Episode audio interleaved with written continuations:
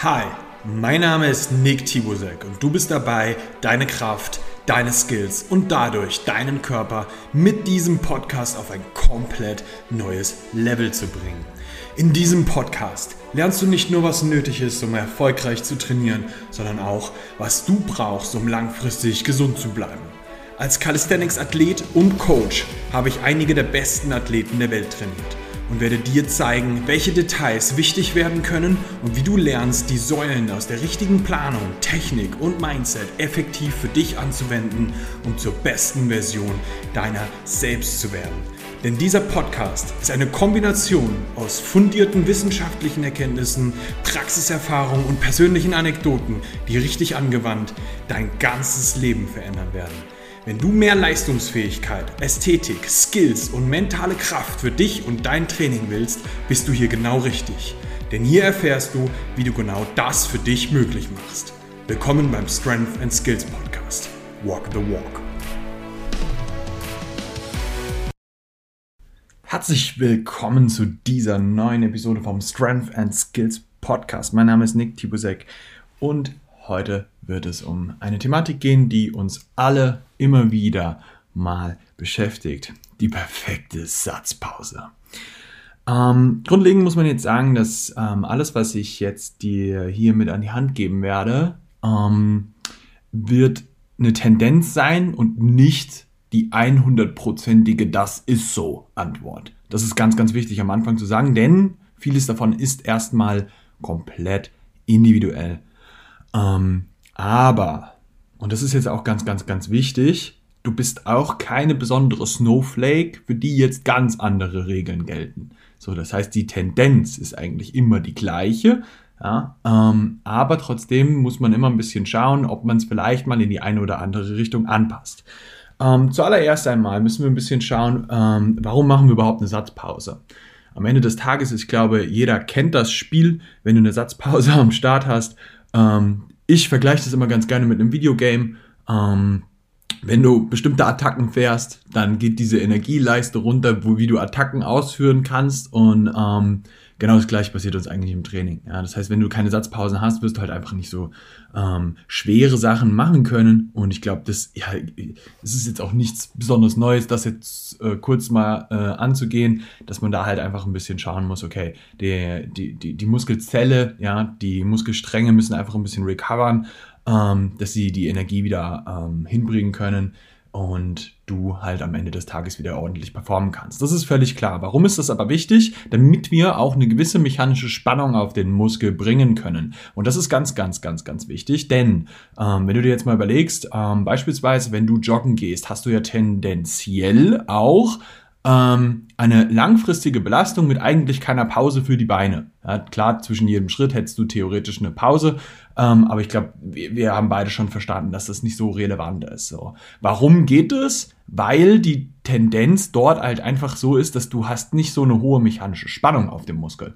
Und äh, darum musst du davon halt auch nicht so schnell recovern. Wenn du jetzt aber 300 Kilo beugst, ja, dann hast du auf dem Beinmuskel natürlich, äh, egal welcher Beinmuskel das ist, ähm, hast du natürlich einfach eine höhere mechanische Spannung. Das heißt, der Muskel muss da einfach ein bisschen länger recovern, weil halt einfach die Belastung eine, eine ganz, ganz andere auf dem Muskel selber war und die Belastungszeit auf den Muskel ist auch eine deutlich längere. Ich meine, eine, eine Kniebeuge, je nachdem, wie sehr du sie grindest, kann die sehr, sehr lange werden.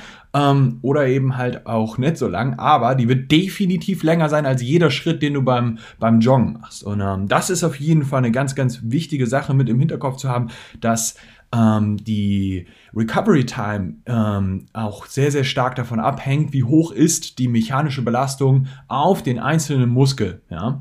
Ähm, und dann muss man natürlich auch immer ein bisschen mit reinschauen, okay, welche Übung mache ich hier gerade? Ja? Ähm, wie viele Muskelgruppen sind da gerade rein involviert in die Übung, von der ich mich hier gerade erholen möchte? Da ist definitiv ein großer Unterschied, ob du gerade Deadlifts und Squats machst oder ob du gerade äh, Bizeps Curls machst. Ja, und du wirst es auch selbst schon gemerkt haben, auch von äh, Klimmzügen wirst du dich schneller recovern als von irgendwelchen Übungen, die halt einfach schlichtweg noch mehr Muskelgruppen ähm, in die ganze Bewegung rein integrieren. Ja. An der Stelle muss man wirklich sagen, ja, auch ein, ein Pull-up ist, wenn du ihn gut ausführst, eine, eine Übung, die extrem viele Muskelgruppen mit beansprucht.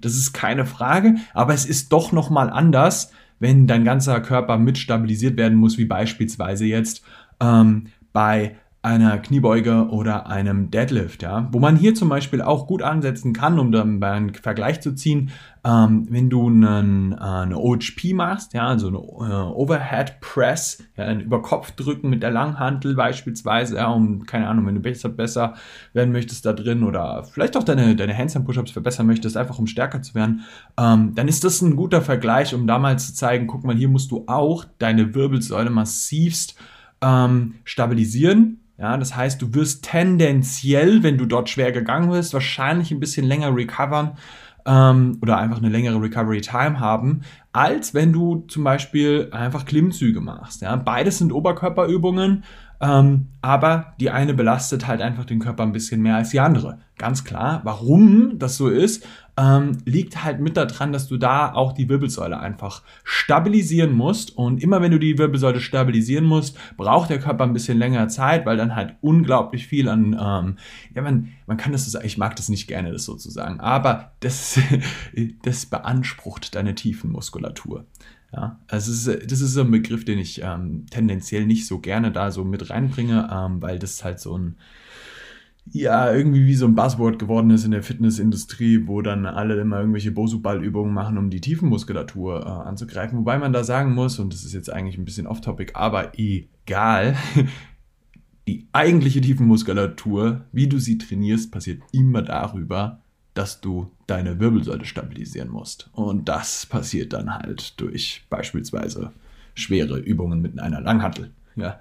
Ähm, aber um zurück zum Thema zu kommen, ähm, wir müssen hier wirklich schauen, welche Übungen machen wir, ja. Ähm, manche Übungen brauchen einfach tendenziell ein bisschen länger, um dass du, dass du davon re regeneriert bist. Das heißt, solche Sachen wie zu Beispiel, wo du deine Wirbelsäule stabilisieren musstest, die dauern tendenziell länger, um davon zu recovern. Jetzt muss man aber auch sagen, dass wenn du zum Beispiel Übungen machst wie eine Planche, ein Frontlever oder so Zeugs, wo dein beispielsweise dein Schultergürtel extremst involviert ist und da ganz viele kleine feine Muskulatur mit rein involviert ist und die sau hoher Belastung ausgeliefert ist, muss man auch dort ein bisschen schauen, wie man da die Satzpausen wählt, weil ich glaube, jeder, der äh, das schon mal ein bisschen trainiert hat, wird auch ganz, ganz schnell merken, ey, wenn ich meine meine Satzpausen dazwischen ähm, nicht lang genug halte, dann geht meine Performance massivst runter dabei. Und das, das ist ein Punkt, der halt da auch immer mit im, im Kopf sein muss. Das heißt, es gibt schon die Regel, dass man sagen kann, ähm, Übungen, wo die Wirbelsäule stabilisiert wird, sind tendenziell belastender und ähm, eher Übungen, wo du länger von recoverst, aber natürlich sind es auch solche Sachen wie zum Beispiel eine Planche, ähm, eine Front Lever, auch Handstand Push-Ups und so Zeugs, wo du halt einfach ein bisschen schauen musst. So. Ähm, okay, ja, also du hast schon verstanden, harte Übungen bedeuten, die Recovery Time ist tendenziell eher länger. Jetzt müssen wir noch ein bisschen schauen, wie ist zum Beispiel deine Aerobic Condition, ja, das heißt, ähm, bist du jemand, der tendenziell auch durchaus mal eine Runde joggen gegangen ist oder sowas, dann wirst du schneller recovern. Deswegen macht es zum Beispiel super, super, super viel Sinn, wenn du zum Beispiel jemand bist, der auf Weighted Calisthenics Wettkämpfe geht, ähm, dass du eine gewisse äh, Kardiobelastung mit in dein Training mit einbaust. Warum? Weil du Zwischensätzen besser recoverst, weil du grundsätzlich besser recoverst, wenn du eine gewisse Aerobic Condition hast. Und das ist ganz, ganz, ganz, ganz wichtig, dass man das mit im Hinterkopf hat, ähm, weil Regeneration natürlich eine schnellere und bessere Regeneration damit, eine bessere Regeneration funktioniert in der Regel immer schneller, ähm, sorgt dafür, dass du öfter und mehr trainieren kannst. Und wer öfter und mehr trainieren kann, gewinnt. So, das ist, das ist halt einfach der Punkt, ne? Wenn du Sachen öfter machst, wirst du besser darin. Ähm, das ist eine ganz, ganz wichtige Sache nochmal. Ähm, was man hier noch vielleicht mit reinbringen muss. Wenn du ein Anfänger bist, ähm, ist tendenziell es auch so, dass du meistens nicht so lange Satzpausen brauchst. Ähm, weil jemand, der Anfänger ist, meistens noch gar nicht so am Maximum arbeitet, wie er am Maximum arbeiten könnte. Da, das ist ein Skill, am Maximum zu arbeiten, ähm, den man sich so ein bisschen erarbeiten muss über Trainingszeit, in der du hart trainierst. Und ähm, das ist halt natürlich was, wenn du immer wieder im, in so einem über 80-prozentigen ähm, Intensitätsbereich arbeitest, wirst du halt ganz schnell merken, so nach ein, zwei Jahren, okay, meine, meine Leistungsfähigkeit hier ist natürlich auch gestiegen, aber ich werde jetzt auch einfach deutlich andere Satzpausen brauchen als früher, obwohl sich das Training vielleicht genauso hart anfühlt, vielleicht wie zu Anfangs. Ähm, aber die, das sich einfach verändert hat darüber, dass du natürlich erstens mehr Gewicht bewegst, hoffentlich, ja, schwerere Übungen machst, wenn wir jetzt im ähm, kompletten Bodyweight-Bereich bleiben. Ähm, aber hier muss man einfach ein bisschen schauen, ähm, wenn deine Trainingserfahrung und die echte Erfahrung, das ist ein bisschen schwierig, weil man hier halt natürlich sagen muss, ne, es gibt unglaublich viele Leute, die halt schon, keine Ahnung, gefühlte sechs, sieben, acht Jahre trainieren und eigentlich noch nicht sechs, sieben, acht Jahre trainieren. Trainingserfahrung ist nicht gleich Trainingserfahrung. Ähm, aber das ist ein ganz, ganz, ganz anderes Thema. Ähm, des, deswegen muss man halt hier sagen, tendenziell brauchen Anfänger ein bisschen weniger Satzpause.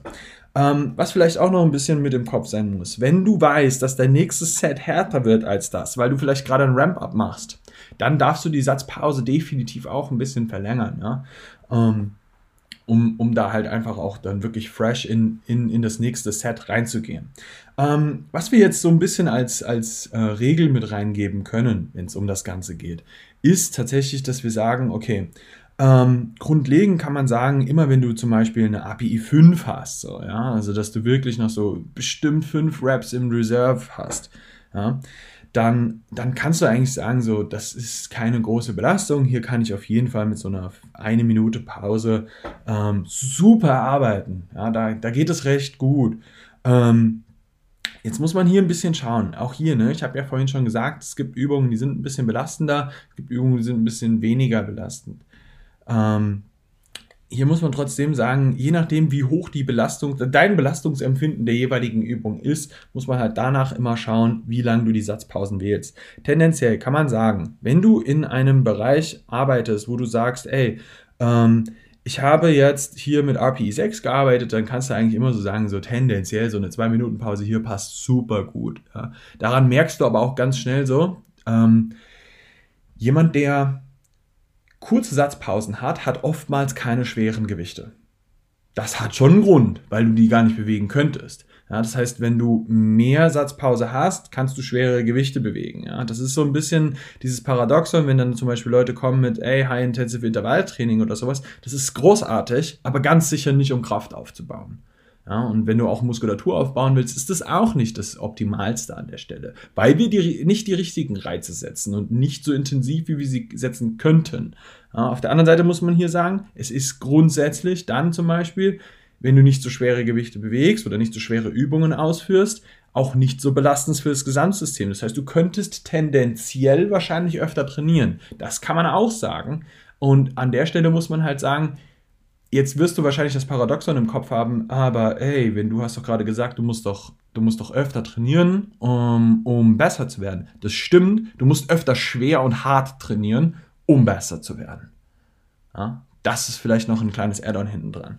Gut, ähm, wenn wir jetzt hier uns das Ganze anschauen von den Satzpausen her, ähm, kannst du schon so sagen, dass du bei einer API 7, ja, das wären so Reps in Reserve 3, ja, ähm, so ungefähr drei Minuten tendenziell arbeiten kannst. Ja, wenn du jetzt zum Beispiel sowas hast wie so Squat und Deadlift, kannst du da die Tendenz eher nochmal nach hinten ausweiten, dass du sagst, okay, vielleicht sogar noch in Richtung vier Minuten Satzpause zwischen den Sätzen und wenn du bei einer API 8 bist, geht man von so ungefähr vier Minuten aus, ja, und wenn es halt eine Übung ist, die ein bisschen schwerer ist, dann geht's halt mehr, mehr in die fünf Minuten, ja. Und wenn es eine Übung ist, die sehr, sehr leicht ist, dann gehst du halt ein bisschen runter mit der Zeit und gehst halt mehr in die Richtung drei Minuten, ja. Das ist halt, das, du siehst schon hier die Range Range ist immer so ein bisschen in die eine oder in die andere Richtung durchaus äh, flexibel, aber man kann halt sagen, mit so einer 90 Sekunden Satzpause bist du halt eigentlich nie gut bedient. Das ist mir auch ein ganz wichtiges Anliegen. Genauso auch eine 15 Minuten Satzpause ist manchmal auch, muss man echt sagen, wenn du wirklich schwer trainierst, ähm,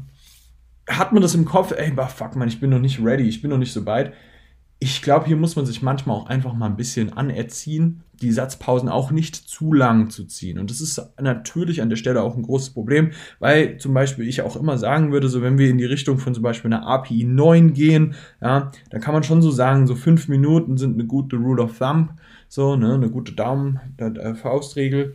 Ähm, Ah, dass du das, das kannst du natürlich auch in, in beide Richtungen so ein bisschen schieben, ne? Also vier oder sechs Minuten oder sowas. Und bei API 10 kannst du auf jeden Fall immer sagen, ey, so viel wie du brauchst. Aber, und das ist ein ganz wichtiger Punkt, eine Viertelstunde Satzpause zwischen den Sätzen zieht dein Training wirklich unnötig in die Länge und du wirst eigentlich schon wieder kalt. Und da muss man ein bisschen aufpassen, dass man dann die Satzpause nicht so lange zieht. Mir ist es durchaus bewusst, dass gerade wenn es wirklich, wirklich schwer wird, man das auch tendenziell eher mal macht, dass man die Satzpausen so hoch zieht. Derjenige, der jetzt vielleicht noch nicht so in so einem Bereich unterwegs ist, der wird sich fragen, was zur Hölle machen die Leute da? Warum machen die so lange Satzpause? ich muss dir ganz ehrlich sagen, auch aus eigener Erfahrung, so du bist halt einfach fix und fertig. Und du brauchst eine gewisse körperliche, aber auch eine mentale Regenerationszeit zwischen den Sätzen, um auch wieder wirklich auch vom Kopf her bereit zu sein, ey, ich gehe das jetzt an, ich ziehe das jetzt durch, so, ne? Ähm, ich glaube, was hier ganz, ganz wichtig ist, sich früh genug das anzuerziehen, dass die Satzpausen auch nicht zu lange werden. Ähm, aus einem ganz einfachen Grund so. Du wirst nach hinten raus sonst wirklich irgendwann zu einem Punkt kommen, so stell mal vor, du gehst jetzt in einen Bereich, es ist jetzt komplett abgespaced, aber wenn du über 300 beugst, hebst und solche Sachen, wo soll denn das hinführen, dass deine Satzpausen dann irgendwann 30 Minuten sind? Das macht nicht so viel Sinn. Ja? Das heißt, die Satzpausen in dem Bereich zu lassen, so ähm, vielleicht so ein Maximum von acht Minuten oder sich selbst so zu geben, ähm, ist schon durchaus mal so ein bisschen sinnvoll an mancher Stelle, um sich da auch einfach eine gewisse Toleranz anzu ähm, an der, an, an der Stelle so, ne? Ähm, und da, da kann ich dir sagen, ich rede da wirklich auch aus, aus, aus eigener Erfahrung, weil ich hatte das selber auch gemacht und es hat meine Trainingssessions irgendwann wirklich in die Länge gezogen. Und ich glaube, jeder, der einfach schon ein bisschen länger im Trainingsgame drin ist, ich bin jetzt seit über zehn Jahren im Training und du hast halt irgendwann einfach durch, bedingt durch das Leben, durch die Arbeit und sowas einfach nicht mehr die Zeit, vier, fünf, sechs Stunden irgendwie mal in der Trainingssession zu verbringen. Ich meine, sechs ist jetzt wirklich überzogen, aber auch, auch, auch drei Stunden oder sowas. Ja. Für mich ist mein Ziel zum Beispiel immer zu sagen, ey, ich möchte eigentlich so maximal eineinhalb Stunden im Training verbringen. Ähm, und da, da geht es einfach nicht, dass ich unglaublich lange Satzpausen mache. Ja. Ähm, das ist mir schon wichtig, dass ich auch stark werde, ähm, aber ich habe halt auch einfach Verpflichtungen im echten Leben so. Und ähm, das ist was, ähm, was man sich halt sehr, sehr früh schon anerziehen sollte, um dann halt nicht irgendwann ähm, die böse Überraschung zu erleben. Ja? Und ähm, das, ist, das ist ein ganz, ganz wichtiger Punkt, der, der jetzt sich vor allem hier gerade an sehr junge Lifter äh, richtet oder Trainierende. ähm, die jetzt gerade diesen Podcast vielleicht auch hören und sich denken, was zur Hölle, was macht der denn da für einen Stress? Ich habe doch die Zeit dafür. Ja, hast du irgendwann halt nicht mehr. es ist halt so. Ähm, gut. Ähm, ich denke, damit haben wir jetzt erstmal den größten Teil hier auch abdecken können, ähm, um mal so eine tendenzielle Richtung zu geben, wie lange Satzpausen dazwischen auch gehen sollten. Und ja, ich schreibe meinen eigenen Klienten auch durchaus mal so eine 90 Sekunden Satzpause auf. Das sind aber dann auch mit, mit, mit ziemlicher Sicherheit Übungen, bei denen das auch geht. Ja, wenn ich dir zum Beispiel aufschreibe, mach einen Satz, äh, einen super Satz aus Bizeps, Trizeps Übungen, ja, isoliert und dazwischen 90 Sekunden Satzpause, dann ist das irgendwas, was wir ganz hinten ans Ende vom Training dranhängen und du pumpst das hier gerade nur durch. Und das ist ein ganz wichtiger Punkt an der Stelle nochmal mit im Kopf zu haben. Das wird dir nicht passieren mit schweren Übungen. So, das, das ist ganz, ganz wichtig. Ja? Diese Satzpausen-Sachen müssen angepasst sein an das, was du da gerade als Übung machst. Das heißt, die Pausenzeiten kurz zu halten, wird mit Verbundsübungen tendenziell eher nicht gemacht. Sollte man einfach nicht tun. Mit isolierenden Übungen geht das tendenziell schon eher. Ja, da kannst du auf jeden Fall in die Richtung gehen das ist, glaube ich, so das Ding, was man jetzt wirklich sagen muss. Wenn wir jetzt in die Satzpause selber reinschauen, was zur Hölle mache ich in dem Zeitraum? Und das habe ich schon mal gemacht, ähm, dass ich dazu eine Episode aufgenommen habe. Aber ich sage das hier auch ganz klar nochmal. Nimm dein verdammtes Handy in den Flugmodus, geh nicht auf Social Media. Nimm dir nicht den Trainingsfokus raus. deine Videos musst du nicht im Training posten, das kannst du auch nach dem, dem, dem Training posten, wenn du das machen möchtest.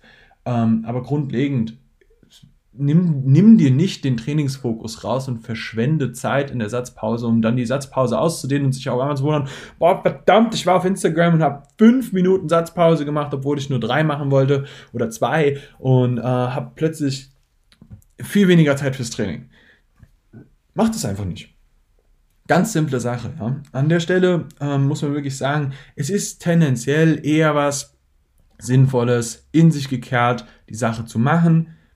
Vielleicht eine Runde durchs Gym zu gehen oder wo auch immer du trainierst, ja, ein bisschen zu gehen. Ja.